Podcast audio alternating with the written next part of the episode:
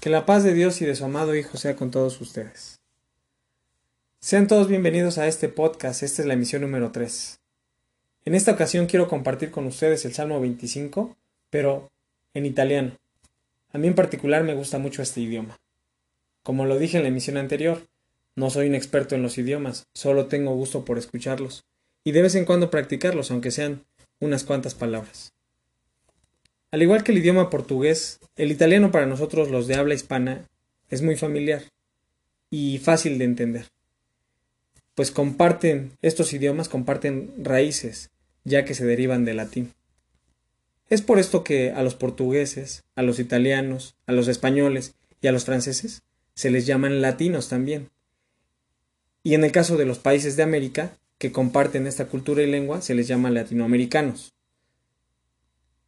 No es así el caso con Estados Unidos de América, que proviene de Inglaterra y que tiene otra lengua y otra cultura diferente.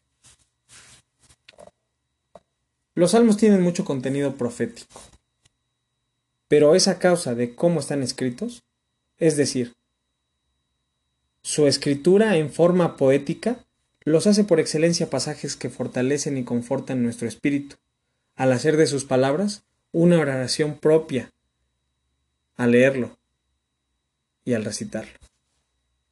Si puede, tome su Biblia y busque el Salmo 25 para darle seguimiento con la vista. Verá que es fácil entender aún sin tener conocimiento del idioma y si no puede seguir la lectura, solo concéntrese en escuchar atentamente. Les invito a deleitarse de esta lectura.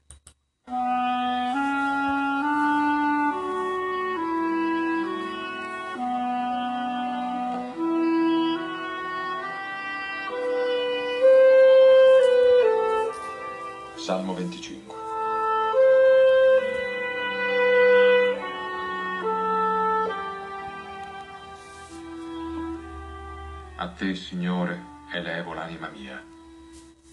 Dio mio, in te confido. Non sia confuso. Non trionfino su di me i miei nemici. Chiunque spera in te non resti deluso.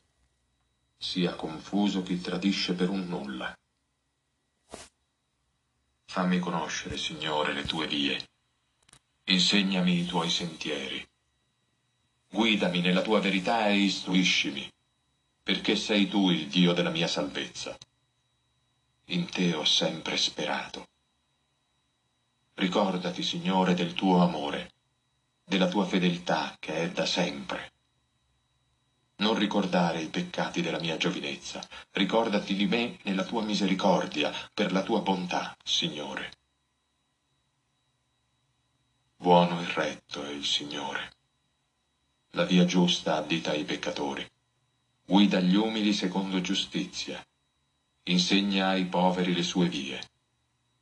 Tutti i sentieri del Signore sono verità e grazia, per chi osserva il suo patto e i suoi precetti per il tuo nome, Signore, perdona il mio peccato, anche se grande. Chi è l'uomo che teme Dio? Gli indica il cammino da seguire. Egli vivrà nella ricchezza, la sua discendenza possederà la terra. Il Signore si rivela a chi lo teme, gli fa conoscere la sua alleanza. Tengo i miei occhi rivolti al Signore perché libera dal laccio il mio piede. Volgiti a me e abbi misericordia, perché sono solo e infelice. Allevia le angosce del mio cuore, liberami dagli affanni. Vedi la mia miseria e la mia pena e perdona tutti i miei peccati. Guarda i miei nemici, sono molti e mi detestano con odio violento proteggimi, dammi salvezza. Al tuo riparo io non sia deluso. Mi proteggano integrità e rettitudine, perché in te ho sperato. O Dio, libera Israele da tutte le sue angosce.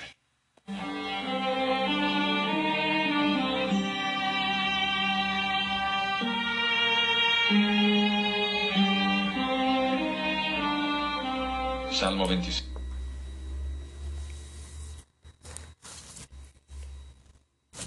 Bueno, pues después de haber escuchado este salmo, vamos a continuar con el estudio que corresponde a esta semana. Tienen ustedes. Ahora tenemos la tecnología. Eh, podemos tener, tenemos el, alcance, el acceso a este tipo de grabaciones, a este tipo de trabajos en cualquier, en cualquier idioma que a usted le guste que usted le entienda eh, y que usted también pues disfrute. Tendrá, la, tiene la grabación, puede regresarlo en cualquier momento y puede, si no le entendió mucho, pues puede eh, regresar la grabación ya con la Biblia y disfrutar más de, de estos pasajes. Vamos a iniciar con el estudio que nos corresponde en esta semana nos corresponde la lección número 5, que corresponde también al sábado primero de febrero. El título de la lección es Cuatro diferentes caballos proféticos. La lectura base del tema, Apocalipsis 6, del 1 al 8. Repito, el título de la lección es Cuatro diferentes caballos proféticos, es la lección número 5, y la lectura base del tema está en Apocalipsis capítulo 6, versículos del 1 al 8. Le voy a dar lectura.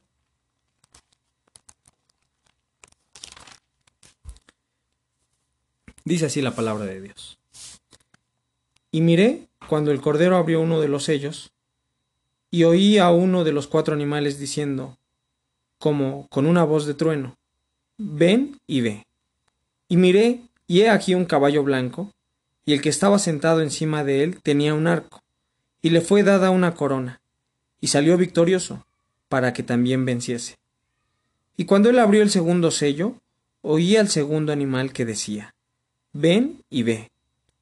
Y salió otro caballo bermejo, y al que estaba sentado sobre él, fue dado poder de quitar la paz de la tierra, y que se maten unos a otros, y fuele dada una grande espada. Y cuando él abrió el tercer sello, oí el tercer animal que decía, Ven y ve. Y miré, y he aquí un caballo negro, y el que estaba sentado encima de él tenía un peso en su mano.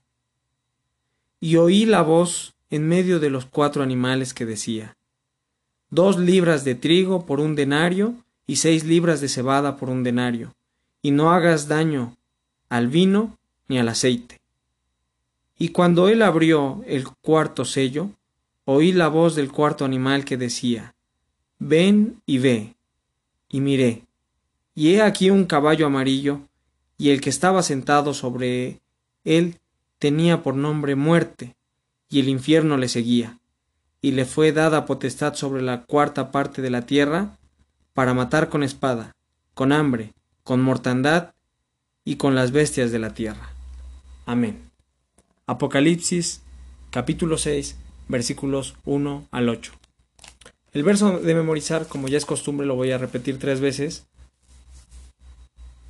de modo que haga el propósito de memorizarlo. Dice así, está muy, muy corto. Descubrióse enteramente tu arco, los juramentos a las tribus, palabra segura. Habacuc 3, 9. Amén. Segunda vez. Descubrióse enteramente tu arco, los juramentos a las tribus, palabra segura. Habacuc 3, 9.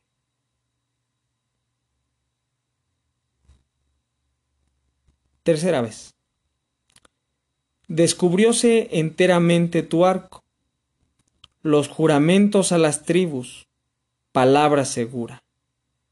Habacuc 3.9. Amén. Introducción a la lección. Sí, es algo que debe entenderse. La naturaleza de los mensajes a las siete iglesias, más que revelarnos la condición local de cada una, nos describen una larga historia de situaciones vividas por la Iglesia de Dios en diferentes épocas. bajo diferentes fases del gobierno romano y los diferentes modos de reaccionar de la Iglesia al pasar de una condición a otra. Según el desarrollo del cumplimiento de la profecía y la acción del gobierno humano como un elemento importante que interviene en cada episodio favorable o desfavorablemente para la Iglesia de Dios. Los siete sellos son también siete épocas que cronológicamente empiezan a tener su desarrollo desde el principio de la era cristiana y culminan cuando la dispensación evangélica está por cerrarse.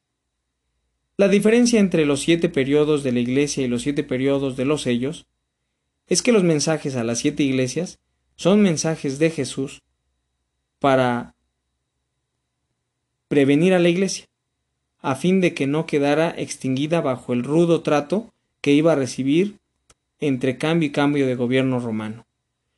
Los sellos, en cambio, son mensajes, avisos o sentencias de Jesús dirigidas al mundo o al tipo de gobierno humano que estuviera en acción cuando llegara el tiempo o las circunstancias que por sí mismas exigieran la apertura de determinado sello. Sello, por lo tanto, en este caso es una marca divina que oculta el contenido de un documento de Jesús, designado por cierta época y abierto automáticamente cuando una situación natural o la acción del gobierno humano tiene una transición. Y en esa situación, hombre o gobierno terreno que se, le determina como un elemento digno o propicio de quitar el sello para conocer el contenido encerrado en dicho documento. Digno, entre comillas, en este caso, no indica uno merecedor, sino más bien algo o alguien que transforma la situación del mundo para que se manifiesten las características expresadas en términos de tiempo. Los signos proféticos y o de consecuencias en el documento que contiene el sello. Un caballo proféticamente hablando representa poder. Blancura, símbolo de pureza. El color rojo o bermejo representa sangre o guerra. Una corona representa triunfo. Una espada representa el dominio. El color negro representa el poder de las tinieblas espirituales. La balanza es símbolo, es símbolo de la escasez. El color amarillo representa la muerte. Amén.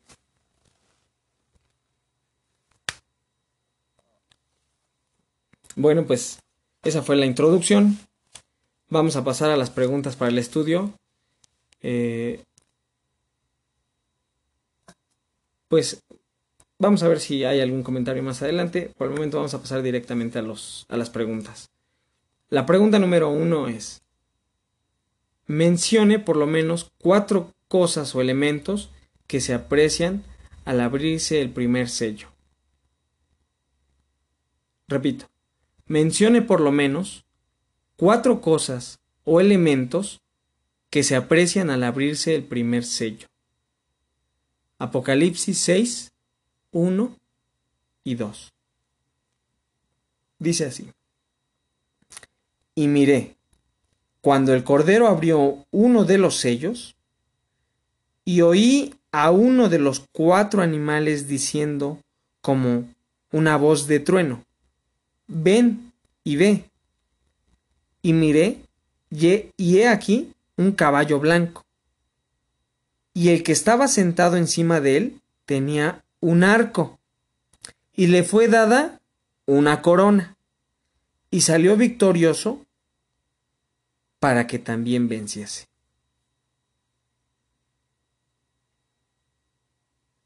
Entonces dice, mencionen por lo menos cuatro cosas o elementos que se aprecian al abrirse el primer sello. Es muy importante entender el libro de, Apocalipsis entender que es, todo es una visión. Por lo tanto, cada figura, cada símbolo representa algo. Por eso, esta primera pregunta, que bueno, no está en pregunta, sino en indicación para que usted empiece a razonar el estudio, dice, mencione por lo menos cuatro cosas o elementos que se aprecian al abrirse el primer sello. Y entre ellos, pues usted puede mencionar quién abre el sello, quién habla, de qué forma habla. Puede mencionar también entre figuras o elementos que aparecen, pues creo que les voy a dar la respuesta. ¿Qué es lo que ve Juan en este caso? En el versículo, versículo 2 dice, y miré y he aquí, y empieza a decir, un caballo, y este caballo era de un color, y estaba, y, tenía alguien sentado encima, y este que estaba sentado encima tenía estos elementos. Entonces son los elementos que tiene que empezar a analizar, porque todos estos tienen un simbolismo que quiere decir algo. La segunda parte de, de esta pregunta. ¿Puede esto referirse al efecto de la predicación de Cristo y sus apóstoles? Salmo número 45, versículos 4 y 5. Y en esta ocasión no va a ser en italiano, va a ser en español, para que todos lo entendamos claramente. Salmo capítulo 45, del 4 al 5. Y en tu gloria, sé prosperado, cabalga sobre palabra de verdad, y de humildad y de justicia, y tu diestra te enseñará cosas terribles. Tus saetas agudas, ¿con qué caerán pueblos debajo de ti? Penetrarán en el corazón de los enemigos del rey. Amén. ¿Puede, ¿Puede esto referirse al efecto de la predicación de Cristo y sus apóstoles? El libro de los Hechos también, capítulo 10, versículos 36 al 39. Hechos, capítulo 10, versículos 36 al 39. Envió palabra Dios a los hijos de Israel, anunciando la paz por Jesucristo.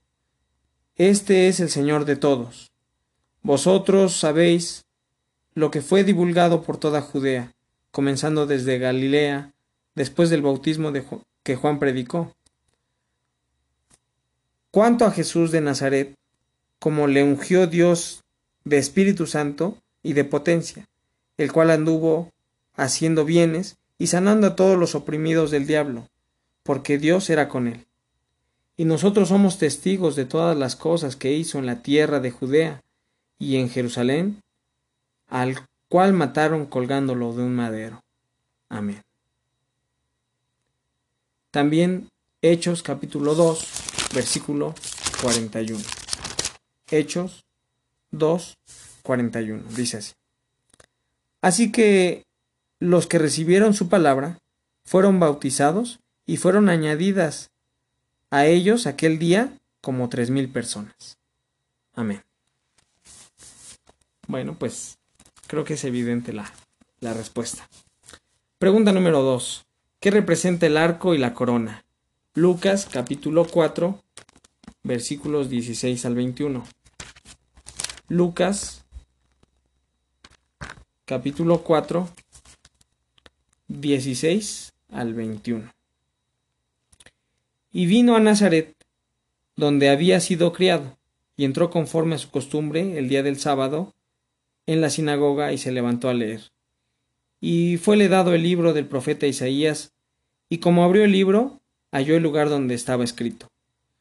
El Espíritu del Señor es sobre mí, por cuanto me ungió para dar buenas nuevas a los pobres, me ha enviado para sanar a los quebrantados de corazón, para pregonar a los cautivos libertad, y a los ciegos vista, para poner en libertad a los quebrantados, para predicar el año agradable del Señor,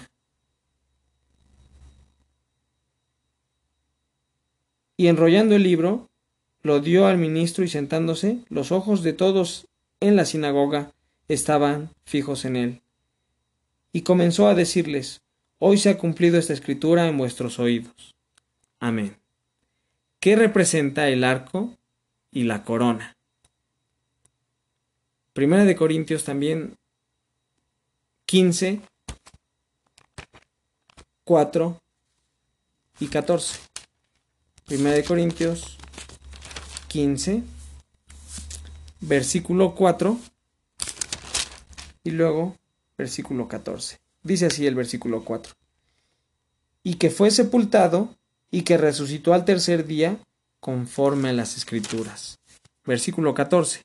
Y si Cristo no resucitó, vana es entonces nuestra predicación, vana también vuestra fe. Amén. Nota. La palabra de verdad fue el poder de Cristo y sus apóstoles. El color blanco de este caballo simboliza la pureza del Evangelio durante la historia primitiva de la Iglesia. Amén. Pregunta número 3. ¿Qué puede representar el color bermejo del segundo caballo simbólico? Compare Apocalipsis capítulo 6, verso 4 con Apocalipsis 12 del 1 al 4. Lo primero que vamos a leer va a ser Apocalipsis capítulo 6, verso 4. Dice así. Y salió otro caballo bermejo, y al que estaba sentado sobre él, fue dado poder de quitar la paz de la tierra y de que se, y que se maten unos a otros, y fuele dada una grande espada. Amén. Lo vamos a comparar con Apocalipsis capítulo 12, versículo o versículos del 1 al 4. Dice así. Y una grande señal apareció en el cielo, una mujer vestida del sol y la luna debajo de sus pies y sobre su cabeza una corona de dos estrellas. Y estando preñada clamaba con dolores de parto y sufría tormento por parir. Y fue vista otra señal en el cielo y he aquí un grande dragón bermejo o rojo, que tenía siete cabezas y diez cuernos, y en, su y en sus cabezas siete diademas, y su cola arrastraba la tercera parte de las estrellas del cielo y las echó en tierra, y el dragón se paró delante de la mujer que estaba para parir, a fin de devorar a su hijo cuando hubiese parido. Apocalipsis 12 del 1 al 4. ¿Qué puede representar el color bermejo del segundo caballo simbólico? Bueno, eso es importante que estas lecturas se dan en contraposición no porque estén determinadas o porque eh, sea el mismo periodo de tiempo el que está hablando, no se vayan a confundir en eso, sino está, se está comparando estas citas porque lo que, que se quiere dar a entender es el color. En la última, en el último párrafo del comentario hay un importante, es muy importante que se lea, se entienda porque pues ahí está diciendo para los que tal vez pudiéramos desconocer qué color es el color bermejo, pues ahí en el, la, en el último párrafo, ahí nos dice qué color es ese, ese color bermejo y qué representa. Entonces nos da las dos citas para que podamos ver que aparece ese color otra vez en dos pasajes y que está dándonos a entender una, una circunstancia, una situación. Bien. Entonces, dice eh, la segunda parte la pregunta 3. ¿Qué traía el jinete de este caballo? Apocalipsis 6, 4. Dice así. Y salió otro caballo bermejo y al que estaba sentado sobre él fue dado poder de quitar la paz de la tierra y que le maten y que se maten unos a otros y fuele dada una grande espada. Amén. Y también dice Juan 16.2. El Evangelio de Juan, capítulo 16, versículo 2. Dice así. Os echarán de las sinagogas, y aún viene la hora cuando cualquiera que os matare pensará que hace servicio a Dios. Amén. Pregunta número 4. Dice así. Si este segundo sello cubre el periodo entre la muerte del apóstol Juan hasta el fin de las persecuciones paganas? ¿En qué forma cumplió su papel de quitar la paz de la tierra. Repito, si este segundo sello cubre el periodo entre la muerte del apóstol Juan hasta el fin de, de las persecuciones paganas, ¿en qué forma cumplió su papel de quitar la paz de la tierra? Apocalipsis capítulo 2 versículo 10.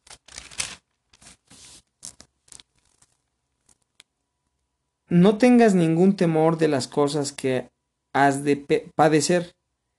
He aquí, el diablo ha de enviar a algunos de vosotros a la cárcel, para que seáis probados, y tendréis tribulación de diez días.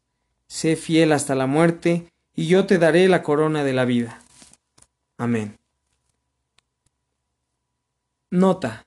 Después del triunfo del primer caballo, los emperadores de Roma iniciaron diez persecuciones terribles con el fin de acabar con la Iglesia de Dios. Estas persecuciones comenzaron en el tiempo de Nerón y terminaron a la muerte de Diocleciano en el año 313 después de Cristo.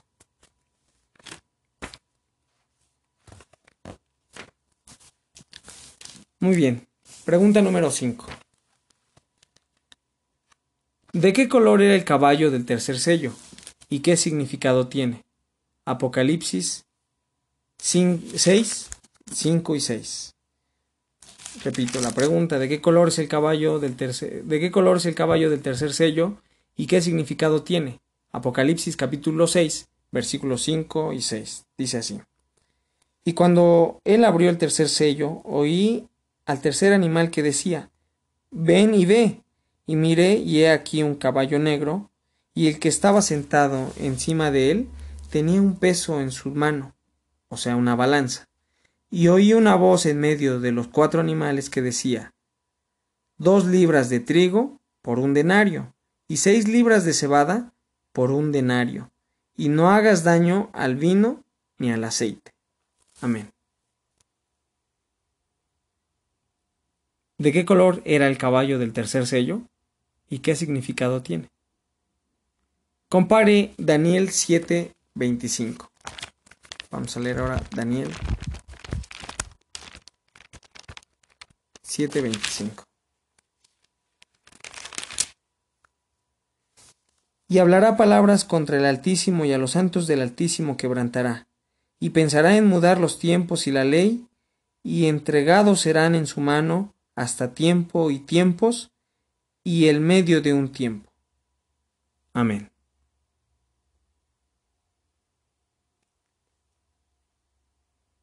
Nota. El peso de medir que traía este jinete significa hambre. Era un anuncio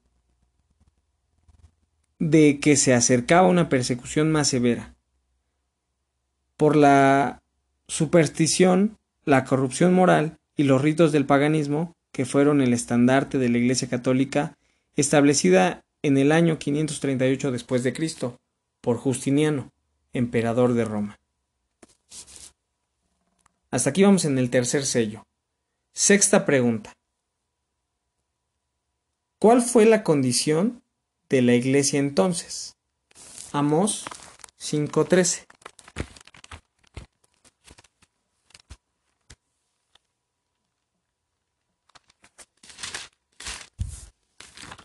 Amos capítulo 5, versículo 13. Dice así. Por tanto, el prudente en tal tiempo calla, porque el tiempo es malo. Amos 5:13. ¿Cuál fue la condición de la iglesia entonces? Lo vuelvo a leer para que se entienda. Por tanto, el prudente en tal tiempo calla, porque el tiempo es malo. Pues la respuesta está en forma de proverbio. Y capítulo 6, versículo 12 también. Veamos, última parte. Correrán los caballos por las peñas, ararán, ararán, perdón, en ellas con vacas. ¿Por qué habéis vosotros tornado el juicio en veneno y el fruto de justicia en ajenjo? Repito la lectura. Amós 6, 12. ¿Correrán los caballos por las peñas? ¿Ararán en ellas con vacas? ¿Por qué habéis vosotros tornado el juicio en veneno y el fruto de justicia en ajenjo? Al no, al no poder predicar el Evangelio por la persecución, ¿qué tipo de hambre se estableció? Amós 8, 11 y 12. Dice así. He aquí vienen días, dice el Señor Jehová, a los cuales enviaré hambre a la tierra, no hambre de pan ni sed de agua, sino de oír palabra de Jehová. E irán errantes de mar a mar desde el norte hasta el oriente, descurrirán buscando palabra de Jehová y no la hallarán. E irán errantes de mar a mar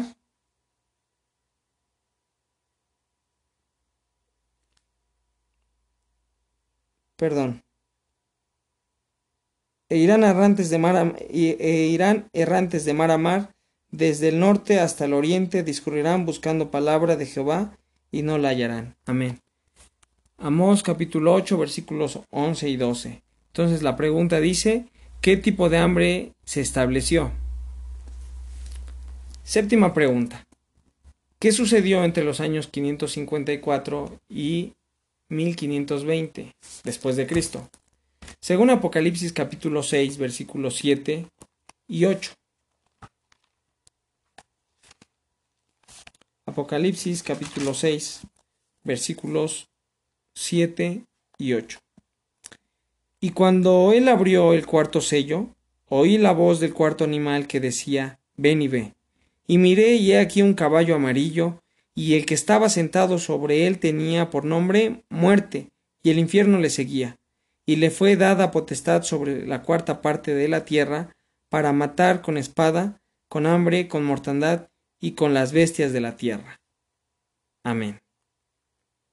¿Qué sucedió entre los años 554 y 1520? Lo leímos, creo que es una pregunta capciosa porque nos da la respuesta desde antes, ya no nos pide significado, sino nos da el significado y nos dice que lo apliquemos a la última, a esta lectura que, que estamos haciendo. ¿Por qué cree que el infierno seguía a este caballo? Mismos versículos. Dice, y miré y he aquí un caballo amarillo, y el que estaba sentado sobre él tenía por nombre muerte, y el infierno le seguía, y le fue dada potestad sobre la cuarta parte de la tierra para matar con espada, con hambre, con mortandad y con las bestias de la tierra. Nota. Entre el periodo de Justiniano en Roma y el despertar del movimiento protestante por Martín Lutero, la Iglesia de Dios sufrió dos tipos de muerte. Sus miembros fueron perseguidos y muertos sin lograr extinguirlos. Por supuesto, y después sufrieron un tipo de muerte espiritual por los decretos paganos. La Iglesia Católica, que fueron obligados en todos, en todos los hombres.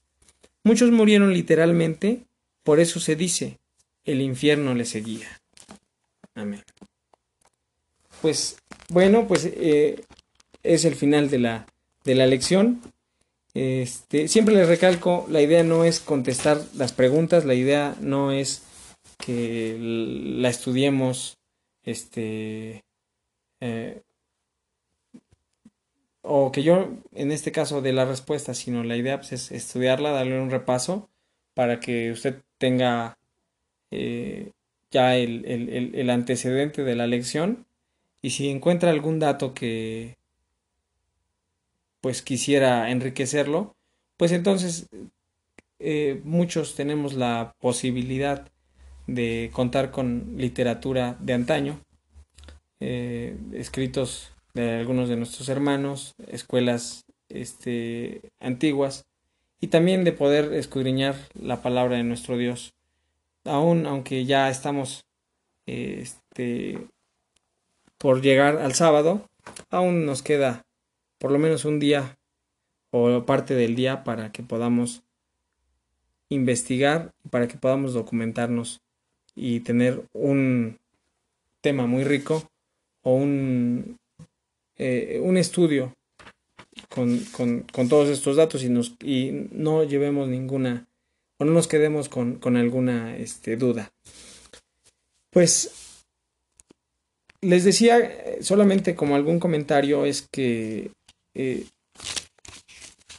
como es una visión, siempre debemos de estar eh, muy atentos a todas las figuras que se nos dan. Y en este caso, este, son la lectura pasada, en la lección pasada, eh, fue, el título fue Preludio para los siete sellos. Aquí, en esta lección, está abriendo los cuatro primeros sellos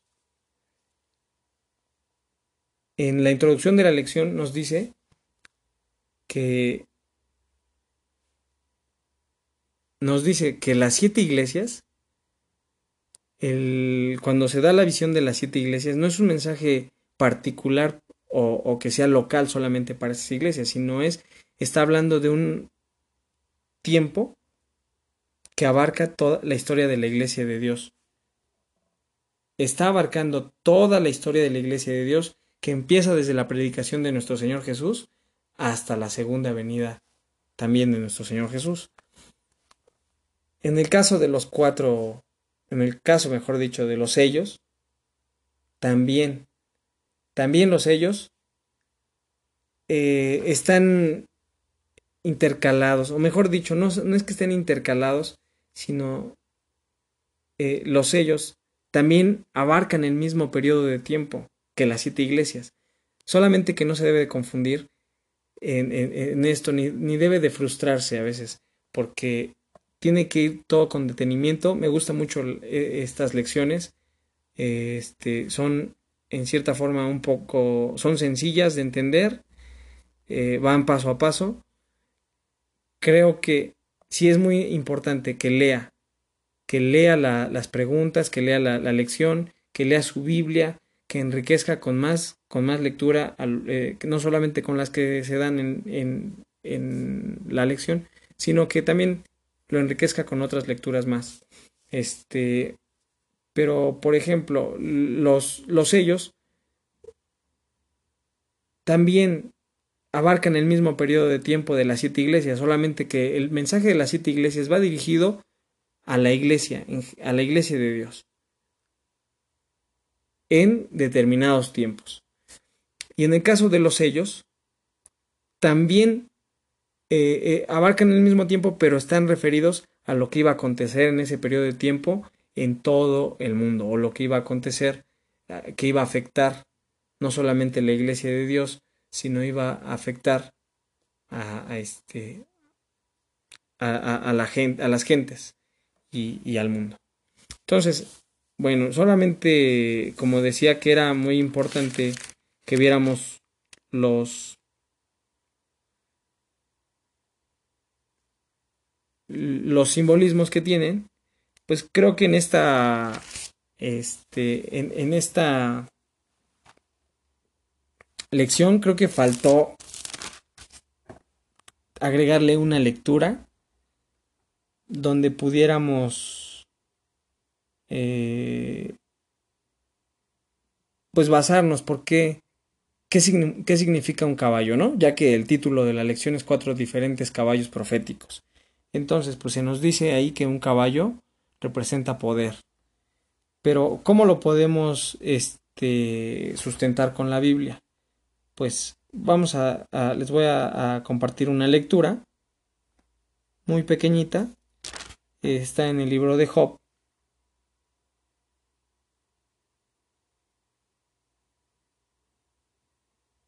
capítulo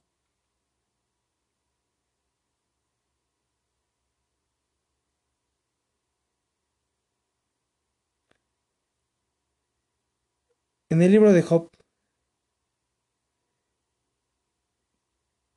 capítulo 39.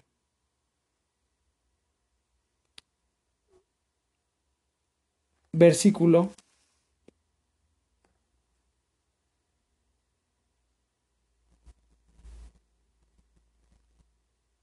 21. Job capítulo 39, versículo 21 dice así: Luego que se levanta en alto, búrlase del caballo y de su jinete. ¿Diste tú al caballo la fortaleza? ¿Vestiste tú su cerviz de relincho? ¿Le intimidarás tú como alguna langosta? El resoplido de su nariz es formidable, escarba la tierra, alégrase en su fuerza, sale al encuentro de las armas, hace burla del espanto y no teme, ni vuelve el rostro delante de la espada. Contra él suena su aljaba, el hierro de la lanza y de la pica. Y él, con ímpetu y furor, escarba la tierra, sin importarle el sonido de la bocina, antes como que dice entre los clarines, ¡Ea! Y desde lejos huele la batalla, el grito de los capitanes y la vocería. Vuelva el gavilán por tu industria y extiende hacia el mediodía sus alas. Amén. Hasta ahí ya ese versículo, ya esa parte. Pero bueno, esa parte de Job nos habla de la cualidad o de la virtud del caballo. Nos está diciendo este cuál es el cómo cómo cómo decirlo este la personalidad si se puede si se le puede atribuir esa palabra a un animal ya que pues, no es una persona este pero la personalidad vamos a llamarlo así discúlpeme si si es utilizar esa palabra no es correcto en este caso pero bueno, voy a utilizarla, que describe la personalidad de este animal. Cómo es que se comporta, qué hace y para qué está hecho. Entonces, esa es la lectura que yo quiero agregar al, al, estudio para soportar, para que tengamos este, una, una base bíblica de lo que representa un caballo. Bueno, pues llegamos al final de la lección. Les agradezco mucho que sigan escuchando este podcast. Les agradezco mucho que sigan comentando y les pido, por favor, que no dejen de hacerlo. Comenten si hay alguna equivocación. Les pido que me lo hagan saber eh, para que yo también dé la explicación para que yo también si me equivoqué en algún dato, pues lo, eh, lo corrija en, la, en el próximo episodio. y, les pido también que si tienen alguna duda, les pido que si tienen el interés también de que de compartir algún audio, algún canto, algún este eh, dato de la próxima escuela, porque tal vez alguno de ustedes se adelante al estudio y diga, yo quiero que en el próximo, en la próxima emisión se va a tratar de tal tema y yo tengo eh, argumentos para enriquecer el tema, este, me los hagan llegar y yo con gusto este, los, se los haré saber a todos. Bueno, lo, lo, lo, le daré lectura por este medio. Les agradezco mucho nuevamente que, eh, que me hayan escuchado. Espero espero que este pues que me escuchen en la próxima emisión y también les deseo que tengan un sábado de bendición, de paz, de gozo y de santidad. Paz a vosotros.